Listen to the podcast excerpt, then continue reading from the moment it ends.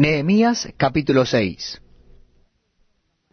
Cuando oyeron Zambalat y Tobías y Gesem el árabe y los demás de nuestros enemigos que yo había edificado el muro y que no quedaba en él portillo, aunque hasta aquel tiempo no había puesto las hojas en las puertas, Zambalat y Gesem enviaron a decirme, Ven y reunámonos en alguna de las aldeas en el campo de Homo.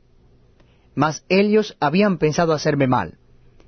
Y les envié mensajeros diciendo, Yo hago una gran obra y no puedo ir, porque cesaría la obra dejándola yo para ir a vosotros.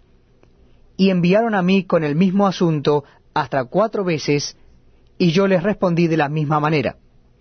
Entonces Zambalat envió a mí su criado para decir lo mismo por quinta vez, con una carta abierta en su mano, en la cual estaba escrito, Se ha oído entre las naciones, y Gazmulo dice, que tú y los judíos pensáis rebelaros, y que por eso edificas tú el muro con la mira, según estas palabras, de ser tú su rey, y que has puesto profetas que proclamen acerca de ti en Jerusalén, diciendo, hay rey en Judá. Y ahora serán oídas del rey las tales palabras, ven por tanto y consultemos juntos. Entonces envié yo a decirle, no hay tal cosa como dices, sino que de tu corazón tú lo inventas.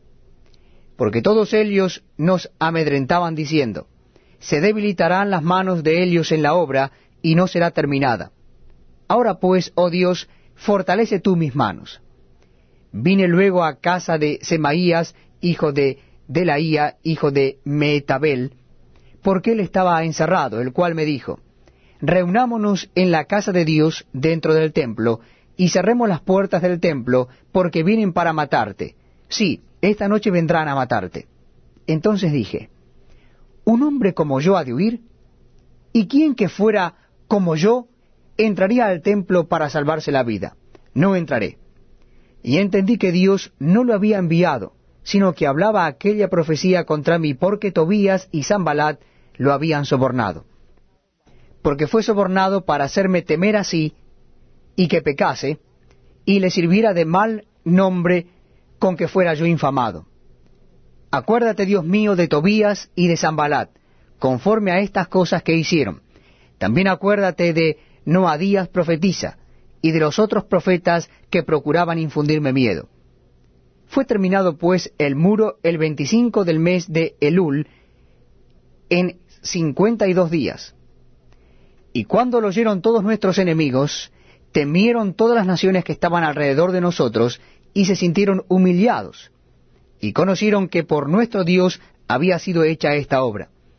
Asimismo en aquellos días iban muchas cartas de los principales de Judá a Tobías, y las de Tobías venían a ellos, porque muchos en Judá se habían conjurado con él, porque era yerno de Secanías, hijo de Ara, y Joanán, su hijo, había tomado por mujer a la hija de Mesulam, hijo de Berequías.